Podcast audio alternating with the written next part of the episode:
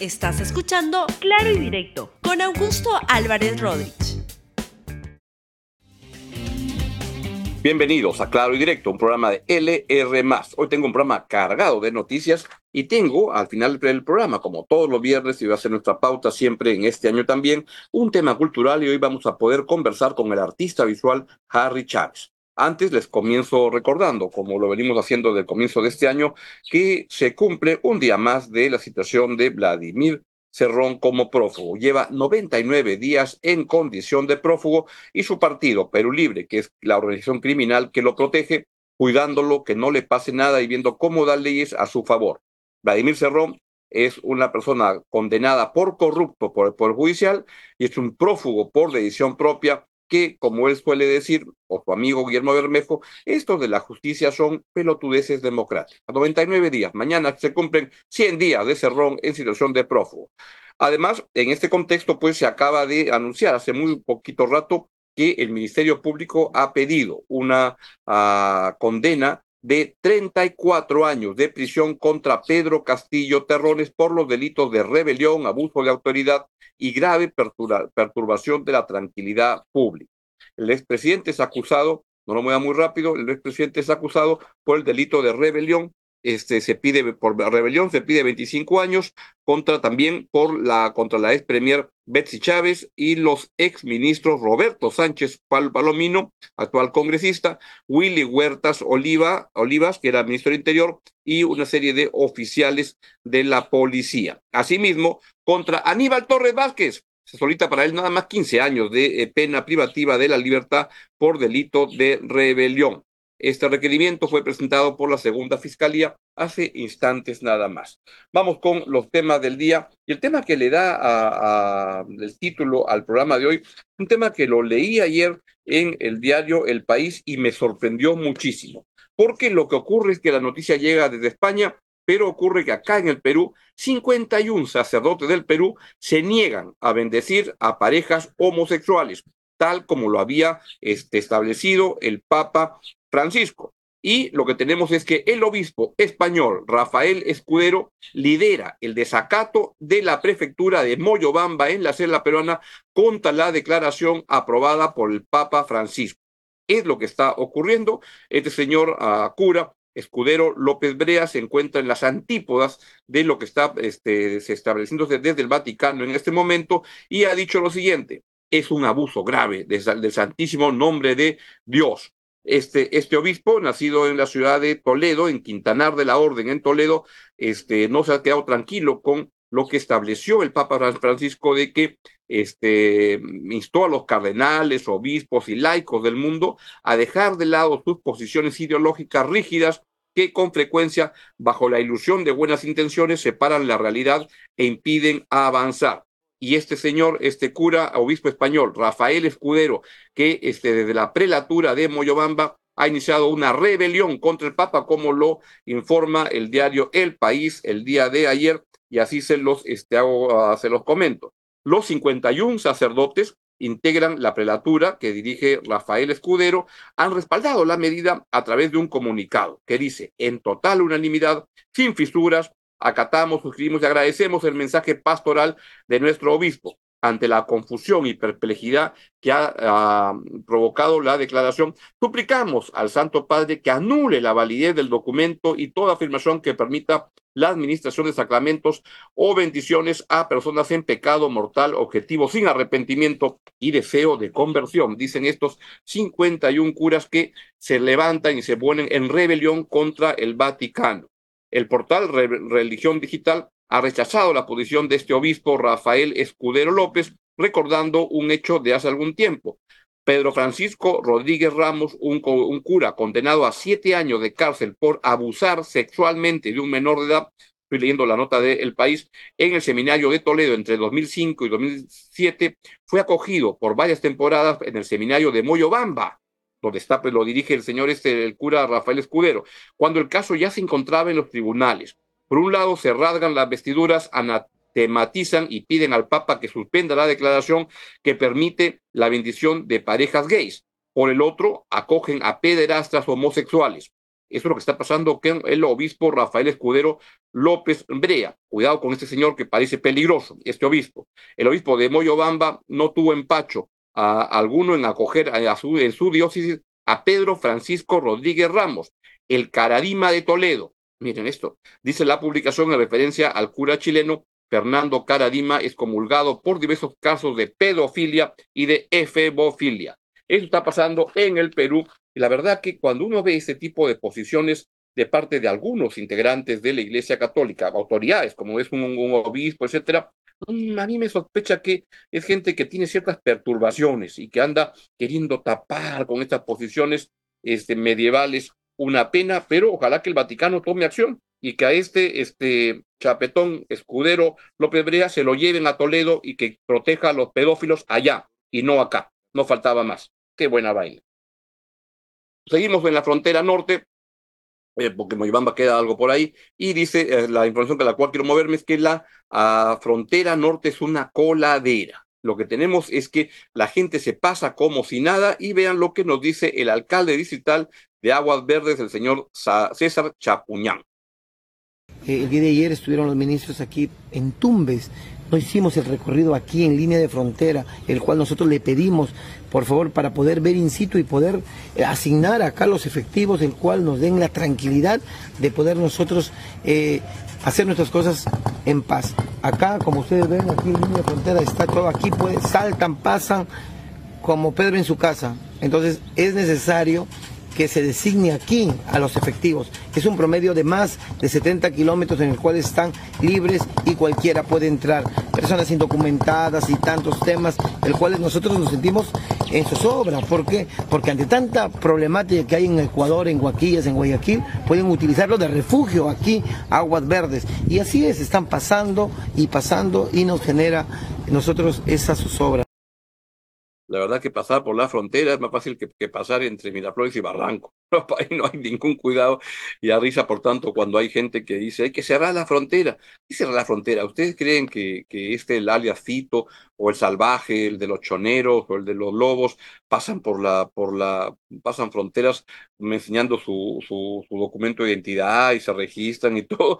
Tonterías. Es eso lo que está pasando acá, mientras en Ecuador siguen en apuros muy, muy graves para ver cómo contrarrestan esta gravísima crisis de seguridad, que la verdad tampoco es que aquí nos podemos hacer los inocentes, nos está pasando algo cercano y no duden que si las cosas van como van, vamos a estar pronto así. Así que nada de estar este, este, teniendo actitudes como de cerrar fronteras, hay que trabajar juntos estos problemas entre países hermanos como son sin duda Ecuador y Perú.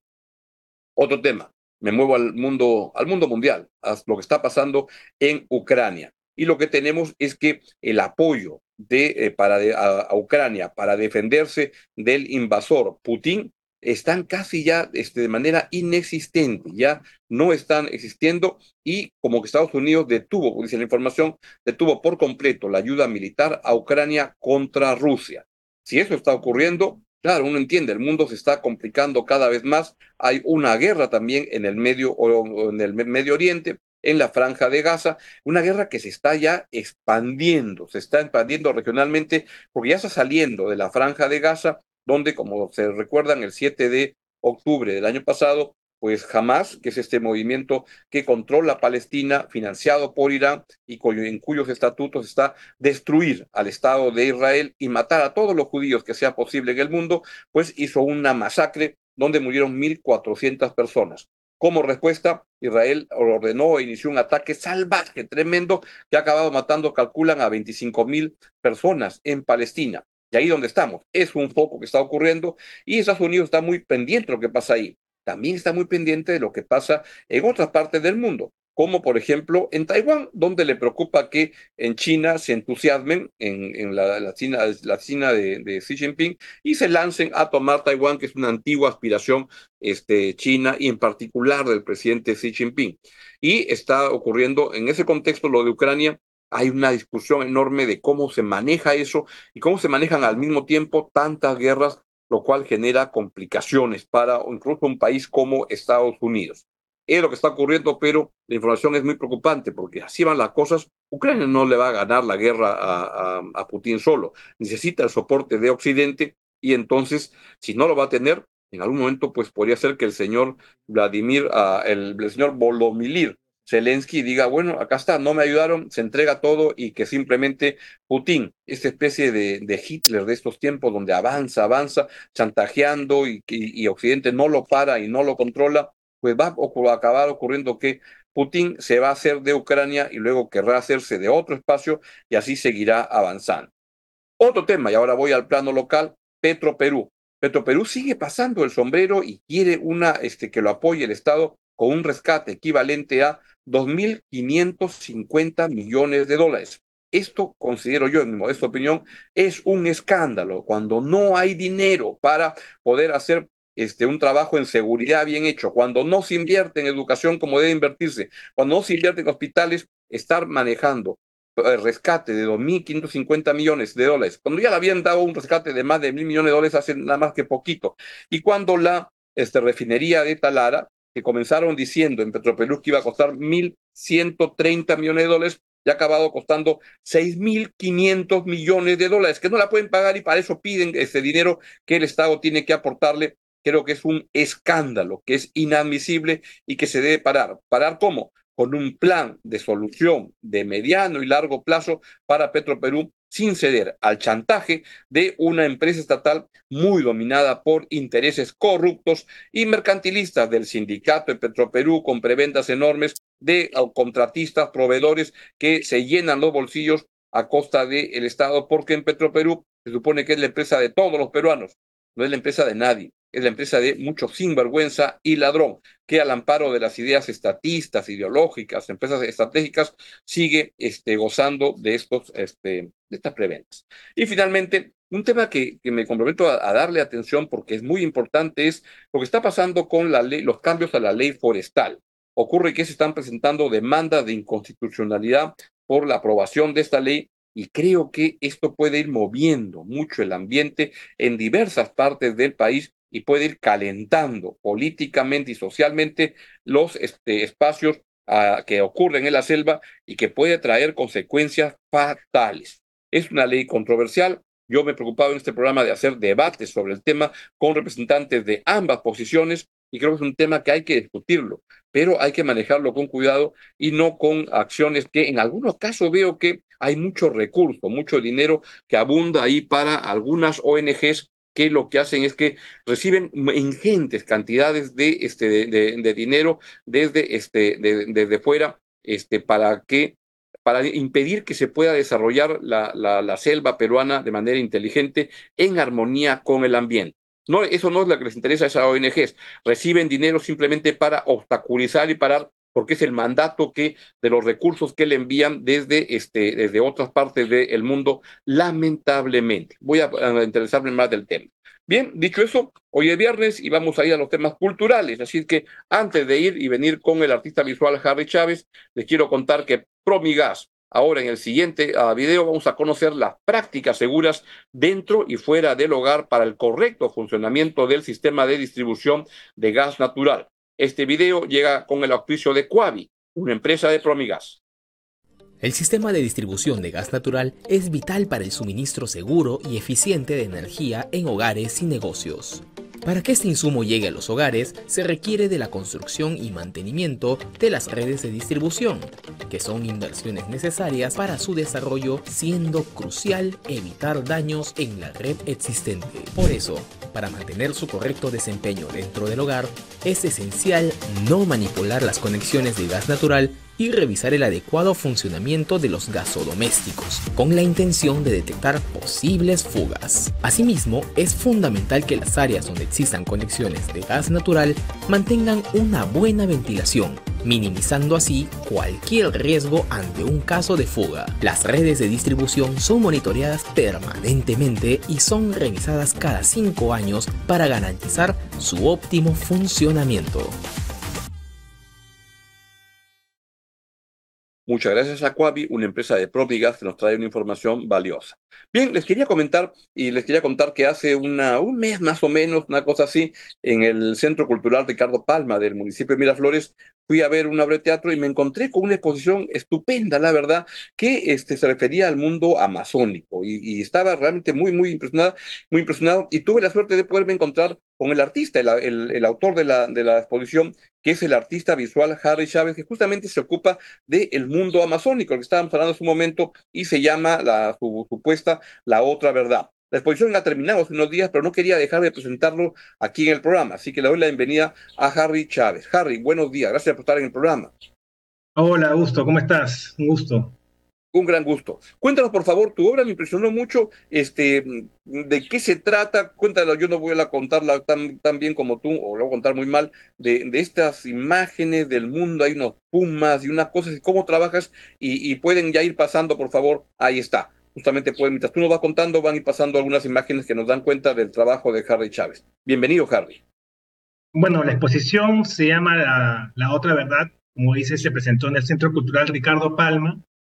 Y te comento que va a presentarte también en la Universidad Pacífico a partir del, 6 de febrero. Para los Ay, qué bueno. Sí, para los que estén interesados. Trata sobre esta tradición chamánica eh, que hay en el Perú y que ha existido en, en, todas partes del mundo eh, desde los comienzos de, de, la civilización. Y en el Perú especialmente tenemos una larga tradición chamánica, en, tanto en la Amazonía como, como en los Andes. Y esta tradición pues este, contiene muchos conocimientos, está en los, en los orígenes de nuestra civilización, podemos verla en, en Chavín de Huántar, en, en los registros líticos, del templo de Chavín. Eh, entonces forma parte de, nuestra, de nuestro legado cultural, ¿no? Y al, trabajar como artista temas de identidad, temas de, pertenencia, bueno, involucro pues estos, esta iconografía eh, eh, que tiene que ver con, con, la Amazonía, con los animales, mucha presencia del, jaguar, de la serpiente, que sigue esta tradición como te digo, del arte prehispánico también. Mm. ¿Y por qué se llama la, la otra verdad? La otra verdad porque alude justamente a, este universo paralelo eh, que en el chamanismo eh, se le da mucha, mucha importancia, que es la que esa energía, ese mundo de, de, energía o fuerzas naturales que, que cohabitan con nosotros en, en, otras dimensiones y que modelan, y impactan, influyen y dan forma a la, realidad que tenemos, ¿no? Este, este, este tipo de vínculo está muy relacionado con, con esta como visión animista, que como te digo, es, es, es parte de, de, nuestra civilización como seres humanos, ¿no? Mm. Ahora, mm, quisiera preguntarte un ratito sobre el mundo de la selva y tu vinculación con el mundo, pero antes, si descríbenos la obra, son este, eh, estas imágenes de estos animales y, este, mariposas, este, ¿ese es un, puma o qué, qué, qué, animal que estamos viendo ahí con, con alas? Este, son, como unas pepitas, son, ¿cómo, tu, tu, técnica cuál es? Este, explícanos, porque no sé si es que en las imágenes se llega a ver con precisión eso. Sí, la técnica que uso es una especie de mosaico, es una técnica que yo desarrollé estando en la universidad. No es precisamente un mosaico, pero está hecho este, juntando pues estas piecitas de, que son cuentas de madera, de murano, de acrílico, y a modo de mosaico se construye una imagen. Esa es, la técnica que, la técnica. utilizo. Y la verdad que este, las imágenes se ven muy bien, pero cuando te acercas y la puedes hasta tocar un poquito, está este, estupendo. Cuéntanos, por favor, tu vinculación con, el, con la selva, cómo es, de dónde viene, este, háblanos de eso. Bueno, yo soy de acá de, Lima, pero eh, de, más de joven, hace unos 20 años, eh, luego de haber acudido a la literatura, a diversos autores, eh, empaparme un, poco del tema del chamanismo y de la Amazonía, viajé a, a Pucallpa, este, eh, a conocer la tradición chamánica a partir, eh, desde los shipibos, desde el conocimiento de, los, de la nación shipiba. Y ahí empezó un, gran vínculo porque este, realmente fue una, una, una tradición que tienen que me impactó eh, eh, sobremanera, ¿no? Revolucionó muchos aspectos de mi vida y a partir de ahí he ido profundizando este, este, esta investigación personal este, que va en paralelo con, un crecimiento también, ¿no? Este, individual, ¿no? Y, un aprendizaje, digamos. ¿Y tu obra, Harry, está centrada en el mundo de la selva o también este, incursionas en otros espacios? No, en, en, varios espacios en realidad, ¿no? Quizás este, lo más llamativo es, es el, mundo amazónico, pero trato este, de introducir también temas, temas andinos, temas de la cosmovisión andina, eh, estudiados por muchos académicos, y también hacerlo, eh, vincularlo con, con visiones de, de, otras partes del mundo, ¿no? incluso con, como puedes ver ahí, con la religión católica, haciendo como una, una, un sincretismo, ¿no? integrando arquetipos, digamos que como seres humanos se, son recurrentes en, iconografías de distintas religiones y distintas visiones, ¿no? Trato, trato de hacer una fusión y, y crear una, una, una mitología contemporánea de alguna manera, ¿no? Hmm. Ahora, estas imágenes religiosas no estaban en la, en la, en la muestra, ¿no? No, recuerdo haberlas visto. Por ejemplo, estas que estamos viendo son de, de, otros, este, que se ve también espectacular, ¿no? Como animales. Cuéntanos, por favor. Estos de acá son, eh, te explico, son este, hechos con, con stickers. Stickers este, estos que encuentras en, la, en las combis, estos tigres o esta, estos cristos, a veces que encuentras en las combis o los juegos, ¿no? Eh, y bueno, hago con estos stickers grandes collages, ¿no? Que ah, forman como estampas religiosas, pero justamente sincréticas, ¿no? Que mezclan el mundo urbano con, con la religión, con, el animismo. Esa es, es un poco la idea de mi trabajo, ¿no? que está espectacular, Harry, que es muy, muy, muy impresionante lo que, lo que estás haciendo. Dice que la, que la, muestra que estaba en, en, el Centro Cultural Ricardo Palma va a estar en la, en la, en la Pacífico desde febrero. Qué gran, gran noticia para que la pueda ver más gente. O sea que esta entrevista que te hago debería motivar a que, a que, a que la gente vaya. Créanme, es este, estupenda. Queda muy impresionado uno cuando va a verla. ¿Desde cuándo es la muestra? Gracias. Este, sí, me han dado esa buena noticia hace poco, me han invitado a, llevar la exposición ahí, así que será motivo para que los que no han podido ver la, la, exposición vayan a partir del, del 6 de febrero a, a, conocer un poco más del trabajo que hago, ¿no? Sin duda, seguramente va a haber una obra de, de teatro que pongan en, en, febrero, no sé cuál será, pero alguno puede en la, en, ¿no? en la, en la, en el salón ese tan bonito que hay antes de subir a la, o, bajar al teatro, este, ahí está y se puede ver esos colores que, que, que, además usas colores muy chillones. ¿La selva es de colores muy chillones así?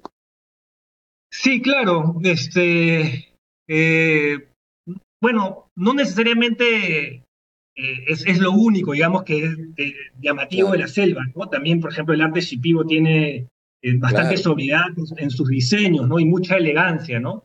Entonces, este, en esta sala del Centro Cultural Ricardo Palma, en la parte de arriba creo que puse más estas obras con, más colorido, en la de abajo sí reduje un poco la, gama cromática y lo manejé todo en, maderas este, y, en cuentas, digamos, con azules y, grises, ¿no? Como para este, hacer una, diferencia y, es, y esta sala de abajo es la que contiene, digamos, el, trabajo más reciente, ¿no? Mm. ¿Y dónde te has formado este, artísticamente, Harry? Bueno, yo estudié artes en la Universidad Católica, pero desde el colegio, digamos que ya está, tenía un vínculo con, con el teatro, justamente ahora que lo has mencionado. Este, Ese fue mi primer vínculo, digamos, fuerte con, con, con, con, el arte, con la ritualidad del arte. Eso te enseña el teatro bastante.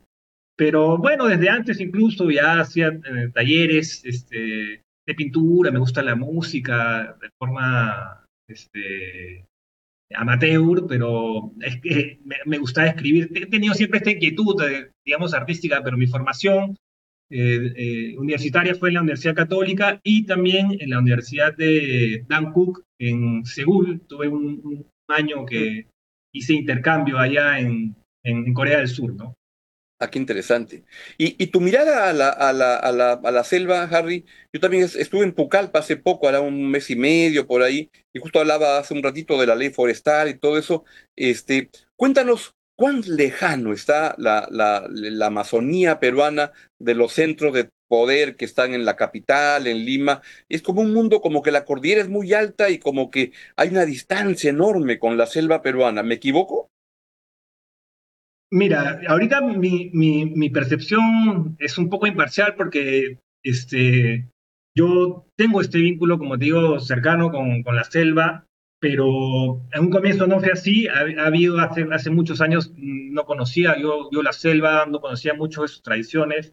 Durante los últimos 20 años, este, también gracias al impulso que le ha dado el, artista y curador Cristian Mendayán, el mundo amazónico se ha acercado eh, al, a los centros de poder, digamos, también culturales acá en, en, en, la capital, pero hay, hay mucho por hacer y hay mucha, este, mucha atención que darle. Eh, digamos que la Amazonía es no solamente el pulmón, sino la reserva eh, cultural, este, farmacéutica, en fin, natural de la humanidad, ¿no? Entonces, este, mientras más, más atención, más este, más nos acerquemos a, a todo lo que nos, nos ofrece y lo cuidemos y lo, Sin duda.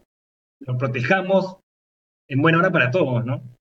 Hay que quererla más y acercarnos más. Y esta muestra de, de, de, Harry Chávez, que nos habla de, la otra verdad, y se ocupa del mundo de la, de la Amazonía uh, peruana, la verdad que está um, estupenda. Ahora que la ponen en febrero en, en, la, en el auditorio, en la, no, es el auditorio, no es la entrada de la, de la Universidad Pacífico en, en, Sánchez Cerro.